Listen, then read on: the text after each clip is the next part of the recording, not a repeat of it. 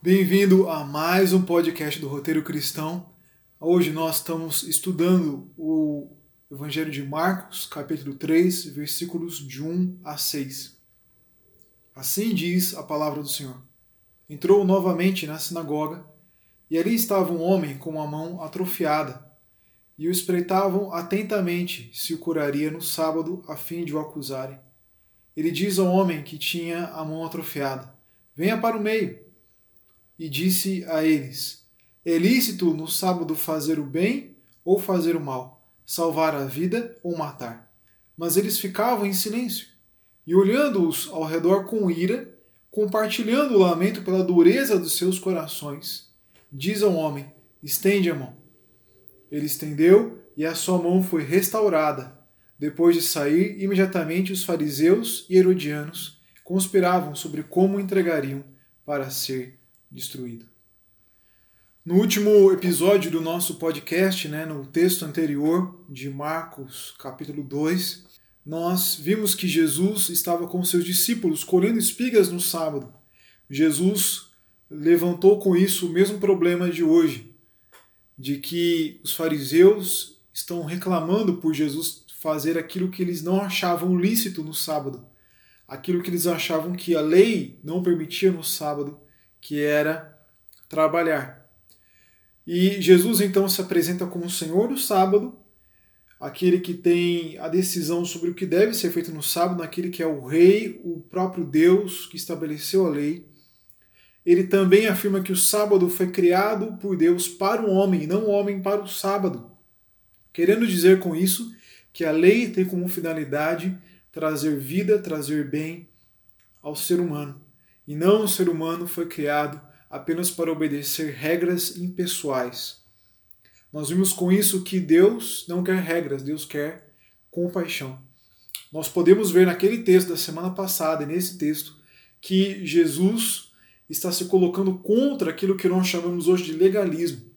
Legalismo é colocar a lei como uma regra de salvação, mas também pode ser entendido como colocar um rigor na lei um rigor que não está na própria lei. E ao contrário do legalismo, nós vimos que nós precisamos ter um correto entendimento da lei, que a lei veio trazer vida, beneficiar o ser humano, conduzi-lo novamente ao seu estado original. Tudo aquilo que funciona do jeito que foi criado para funcionar, funciona muito bem. Assim, nós vimos então e vamos continuar vendo hoje que a compaixão e o amor não é apenas o centro da lei, mas também a forma correta de interpretar a lei. Os fariseus interpretavam mal a lei por causa da dureza do coração. E nós veremos que isso continua a acontecer hoje. Eles desvirtuam a lei para fazer aquilo que é segundo a tradição deles, segundo o que, o que é o entendimento deles, né? como Jesus mostra em Marcos 7. Ele censura em Marcos 7 os fariseus porque estão mudando a lei de Moisés para se ajustar à tradição que eles mesmos estabeleceram. Então o problema é que a dureza de coração ela gera morte para nós e o próximo. É isso que nós vamos ver nesse texto de hoje. Jesus então entra novamente numa sinagoga. A sinagoga é um lugar em que os judeus iam aos sábados para aprender a lei de Deus, então eles deveriam estar interessados em saber qual era o real modo de interpretar a lei. E ali estava um homem com uma mão atrofiada. Isso é uma coisa um tanto quanto estranha, porque na lei de Deus, no Antigo Testamento, um homem que tivesse um defeito físico, ele não era aceito no tabernáculo, era visto então como uma pessoa que não deveria se aproximar ali. Isso por quê? Porque a parte física representaria para o povo no Antigo Testamento a parte espiritual. Claro que isso não é uma regra, pessoas que têm deficiência física ou pessoas que têm alguma vulnerabilidade, né, uma necessidade especial hoje, elas podem frequentar e nós entendemos então que são aceitas por Deus como qualquer outra pessoa. Mas isso era usado no Antigo Testamento como uma forma de simbolizar que no reino de Deus nós seríamos perfeitos e que nós precisaríamos então ser aperfeiçoados por Deus para estar ali. Só que os fariseus tinham esse mesmo tipo de visão ainda na época deles. Então seria estranho que eles deixassem um homem com uma mão atrofiada entrar ali. Talvez ele tenha sido conduzido ali para que fosse visto se Jesus faria uma cura naquele dia de sábado ou não. Eles de fato estavam ali espreitando, como alguém que está numa emboscada, para ver se Jesus curaria ele no sábado, para que então tivessem o que acusar Jesus de estar trabalhando no sábado. Mas Jesus então diz ao homem que tem a mão atrofiada: vem para o meio. E Jesus usa aquele momento então para ensiná-los. Ele pega aquela emboscada deles para virar o jogo e para então ensiná-los e chamá-los então uma correta maneira de interpretar a lei. E Jesus pergunta: o que é lícito fazer no sábado?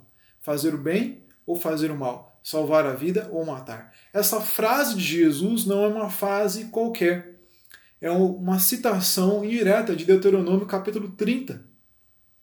E os versículos 15 a 20 de Deuteronômio 30 dizem: Vê que proponho hoje a vida e o bem, a morte e o mal. Se guardares o mandamento que hoje te ordeno, que ames o Senhor teu Deus, andes nos seus caminhos e guarde os seus mandamentos, e os seus estatutos e os seus juízos, então viverás e te multiplicarás. E o Senhor teu Deus te abençoará na terra a qual passas para possuí-la.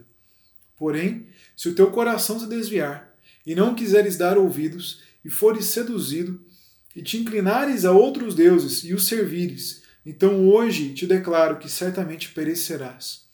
Não permanecerás longo tempo na terra a qual vais, passando o Jordão, para possuíres.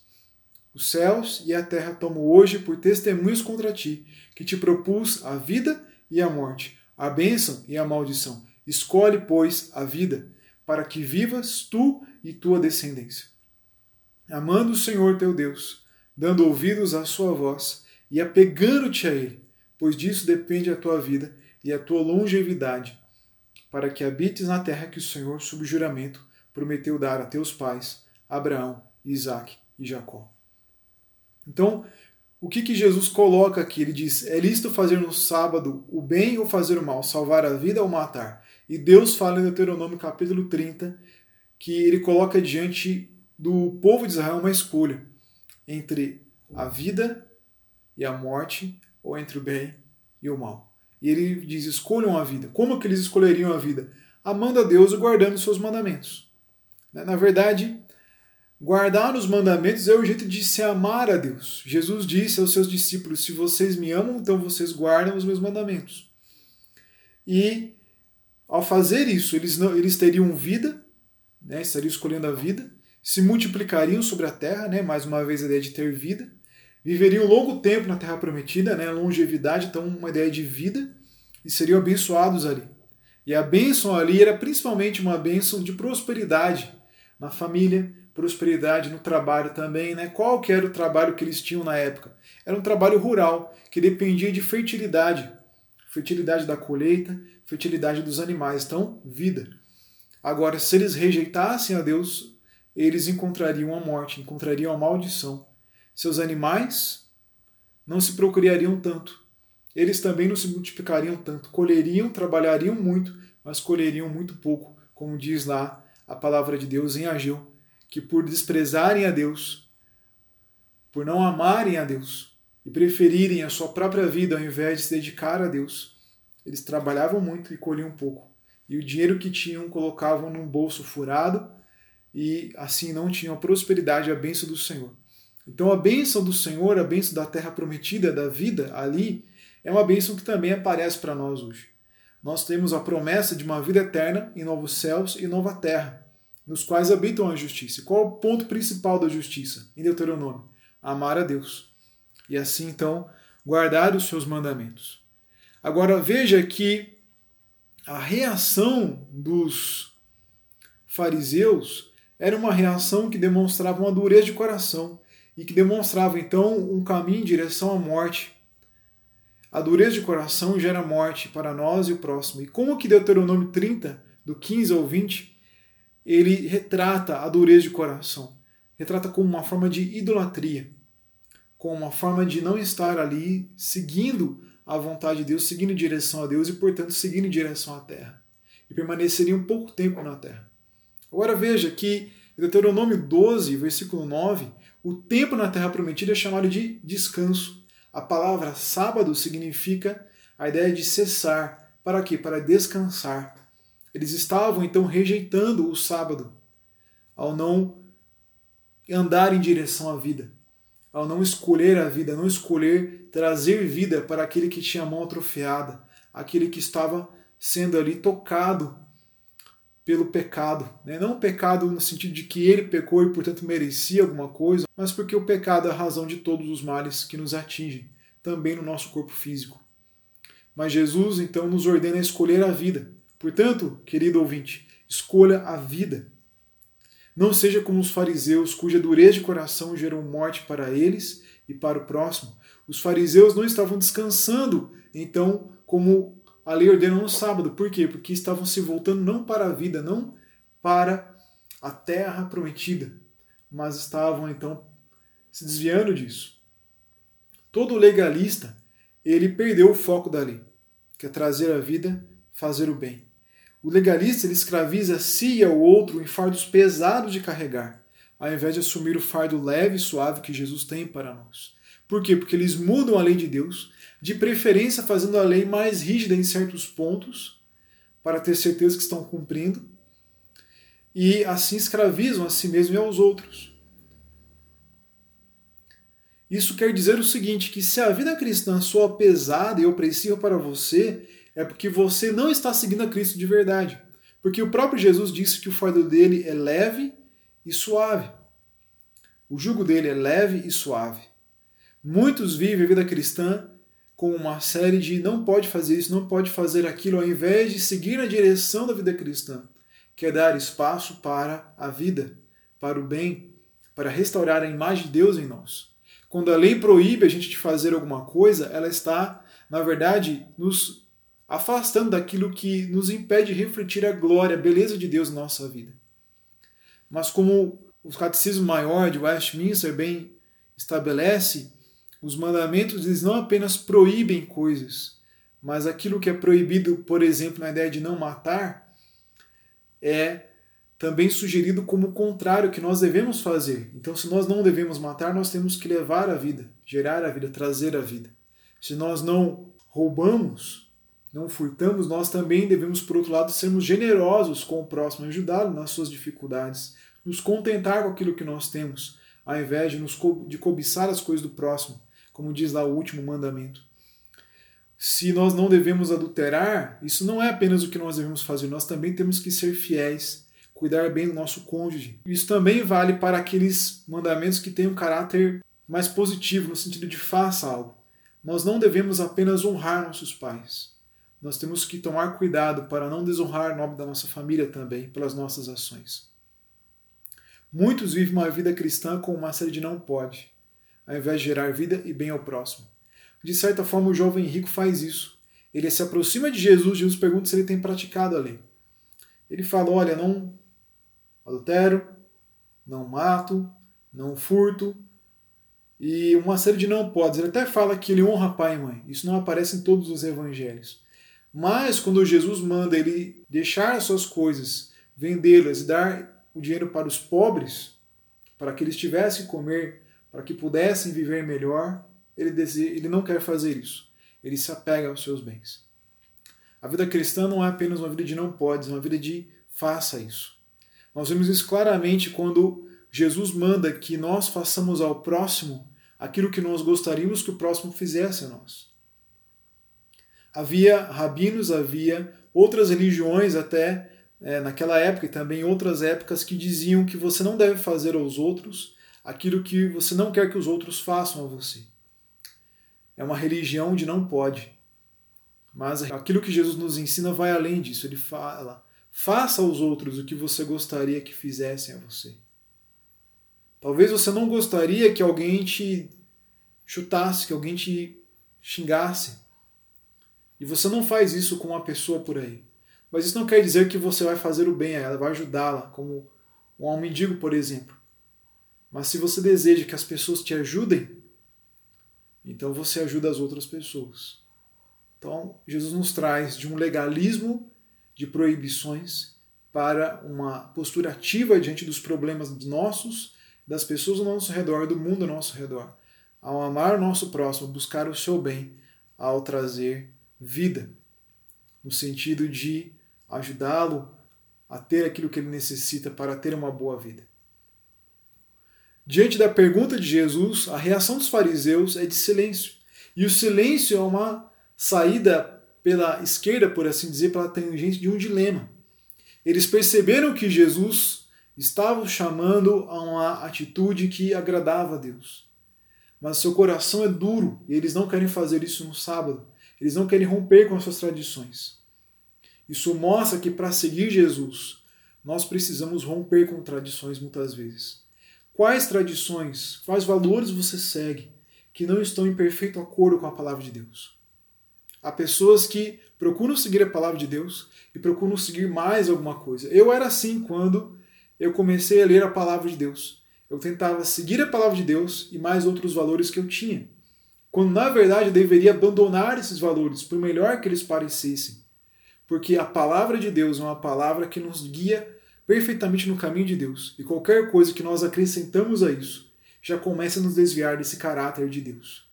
Porque nós teremos que ou seguir por um lado ou para o outro. Ou seguir a Deus ou seguir nossas próprias ideias. Deuteronômio fala por diversas vezes que nós não devemos nada acrescentar nem nada diminuir da palavra de Deus. Nós temos que seguir como ela é colocada não nos desviando nem para a direita, nem para a esquerda, nem para o a mais, nem para o a menos. Penso o seguinte: você tentar aumentar ou seguir com mais vigor a palavra de Deus, com uma garantia de que está seguindo melhor, não é necessariamente uma atitude de fé. Não é necessariamente uma atitude de fidelidade a Deus nós temos a obrigação, o dever de tentar entender a palavra de Deus da melhor forma possível, para seguir a Deus da melhor forma possível e assim representá-lo diante das pessoas da melhor forma possível. Que tradições você precisa abandonar então para seguir a Jesus? Abandone-as e escolha a vida. A reação de Jesus diante desse silêncio não é de, bom, eles não estão pecando na verdade. Não, Jesus está com ira.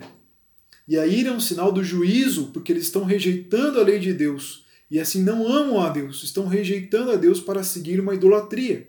Eles seguem essa idolatria, claramente porque Jesus está lamentando pela dureza de coração deles também.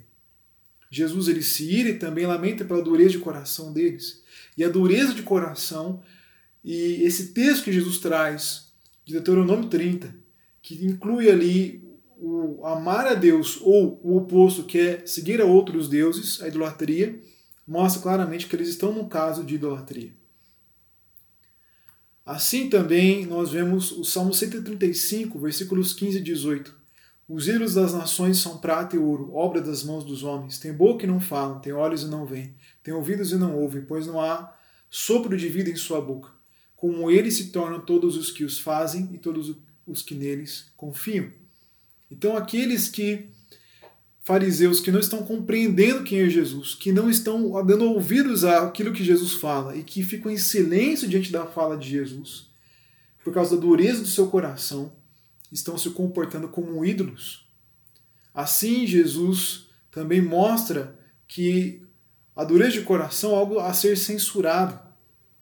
Jesus depois de andar sobre as águas e acalmar uma tempestade, ele entra no barco e os discípulos ficam atônitos. E eles ficam atônitos, diz o texto, porque não haviam compreendido o milagre dos pães. Ao contrário disso, seu coração estava endurecido. Ter o coração endurecido fecha os nossos olhos para aquilo que Deus está fazendo, nos torna como um ídolo. Além disso, também Jesus disse para que eles não se conformassem ao fermento e não se contaminassem com o fermento dos fariseus. Eles acharam que Jesus estava falando sobre pão por causa do fermento. Não estavam entendendo a palavra de Jesus. Jesus então censura. Por que vocês falam sobre não ter pão? Ainda não consideram nem compreendem? Têm o coração endurecido? Têm olhos e não veem? Têm ouvidos e não ouvis? Então Jesus relaciona do coração endurecido com ter olhos e não ver, com ter ouvidos e não ouvir, que é aquilo que o Salmo traz como uma forma de endurecimento do coração. Dureza de coração não é mera teimosia, é idolatria. Nós precisamos abandonar a nossa falsa imagem que nós temos sobre Deus para compreender, para ver a Deus, para seguir a Deus e assim viver segundo a vontade dele. Legalismo é adorar uma falsa imagem de Deus. Pois a lei reflete o caráter de Deus. Se nós não estamos seguindo essa lei à risca, nós estamos mostrando um falso Deus. A idolatria dos fariseus é que eles preferiam descumprir a lei de Moisés a fim de fazerem mal a Jesus, a fim de seguirem suas tradições. Eles estavam criando a lei, recriando a lei como Adão e Eva fizeram. Foi-lhes dada a escolha de seguir a Deus sob missão e assim receber da árvore da vida e viver no paraíso de Deus para sempre, ou, como o diabo sugeriu para eles, se colocar no lugar de Deus, como donos do seu destino, recriando todas as coisas, inclusive a lei pela qual eles viveriam. E assim eles foram expulsos do paraíso. Deuteronômio 30 também mostrou que nós deveríamos seguir pelo caminho de Deus para herdar a terra prometida, o paraíso de Deus. Se nós não seguimos por isso, nós não entramos no descanso de Deus, não entramos na terra prometida de Deus. Nós estamos fora do sábado eterno, fora do reino de Deus. Isso então nos traz esse motivo de juízo e de lamento. Mas Jesus, vendo essa situação toda, então, irando-se e lamentando pela dureza de coração deles, diz ao homem: estende a mão. O homem, ao estender a mão, teve a sua mão restaurada por Jesus. Jesus então restaura aquele homem da impureza que os fariseus tinham. E mostrava então para os fariseus que havia uma possibilidade de restauração para a impureza, para a dureza de coração. Porque aqueles que se achegam a Jesus, ainda que seja no sábado, são limpos por ele e fazem parte do seu reino, da sua terra prometida. Por quê? Porque Jesus Cristo tomou sobre si as nossas enfermidades. Ele tomou sobre si as nossas impurezas, nosso pecado, ao morrer na cruz por nós, para ressuscitar e nos fazer entrar na terra prometida, tendo um novo coração. Então, caro ouvinte, procure Jesus para ser limpo. Creia em Jesus para ter o perdão dos pecados. Não tente conquistar o perdão dos pecados pelo seu próprio esforço, como os fariseus faziam, mas escolha a vida, escolha Jesus, escolha a salvação, escolha ter um novo coração que é transformado por Ele para viver a palavra de Deus pela ação do Espírito Santo. Pois quem crê em Jesus tem o Espírito Santo. E o Espírito Santo nos faz então viver a palavra de Deus. Não seja como os fariseus, porque depois de sair dali, imediatamente os fariseus se juntaram com os herodianos para conspirar sobre como entregariam Jesus para ser destruído, como matariam Jesus. Jesus traz a vida no sábado, escolhe fazer o bem no sábado. Os fariseus escolheram fazer o mal no sábado, procuraram a morte eles se uniram com os herodianos, que era um grupo que representava coisas ruins para eles, um povo que representava o pecado para eles. Herodes era um homem lascivo. Havia ali se juntado com a mulher do seu irmão, no caso de adultério. Ele mata João Batista depois porque havia sido seduzido pela filha da sua nova esposa. E os herodianos eram aqueles que concordavam com tudo isso, porque buscavam em Herodes um apoio político, um apoio militar, um apoio daquele que era um rei de uma parte daquela região para ter aquilo que desejavam. E assim os fariseus se unem com esse tipo de gente que vai contra tudo aquilo que eles pregam para fazer aquilo que Deus condena. Assim eles se mostram como um povo que está seguindo a direção de Satanás na direção de uma geração de Adão e Eva corrompidos, né, descendentes da serpente, e vão contra a descendência da mulher, que é Jesus Cristo. E ao invés então da garantia de entrada na terra, eles têm a condenação. Merece estar longe do paraíso, como Adão e Eva, depois do seu pecado, mereceram, e como o povo que rejeitou a Deus mereceu. O povo que não teve um coração totalmente dedicado a Deus e se desviou, ele ficou longe da terra prometida. Meu caro ouvinte, escolha a vida, não seja como os fariseus. Mal sabiam os fariseus que, ao matar Jesus, eles levaram Jesus ao lugar onde ele nos purificaria de uma vez por todas, de acordo com a própria lei. A lei exigia sacrifícios para que nós tivéssemos o perdão dos nossos pecados fôssemos restaurados. E a lei diz que aquele que fosse colocado no madeiro seria maldito. Jesus se fez maldição por nós, para que nós recebêssemos a bênção. Ele recebeu a morte para que nós recebêssemos a vida. Ele recebeu o mal dos homens para que nós recebêssemos a bênção de Deus e para que nós entrássemos na terra prometida por Deus. Escolha então a vida, venha até Jesus, leve pessoas do legalismo para Jesus. Isso me lembra a vida de Lutero.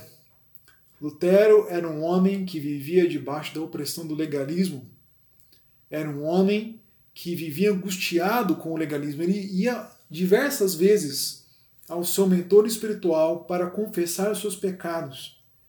E, e, se ele saísse de lá e se lembrasse de um pecado que ele não havia confessado, tivesse um pensamento mau, ele voltava imediatamente ao seu mentor para confessar os pecados. Lutero vivia angustiado e vivia até com um certo sentimento de que ele era incapaz de fazer isso. Às vezes ele se irritava com Deus porque achava que a lei de Deus era pesada demais para que ele cumprisse plenamente, porque ele tinha uma visão legalista da lei de Deus. O seu mentor ficou tão aborrecido de tantas vezes que Lutero vinha pedir perdão, que diz para Lutero: Lutero, vá embora e só volte quando você tiver um pecado sério para confessar para mim.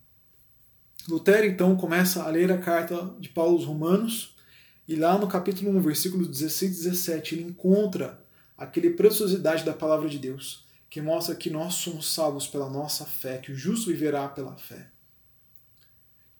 Ele passa então a entender que nós somos justificados pela fé. E ele entende então que há um caminho de vida, de salvação em Jesus Cristo.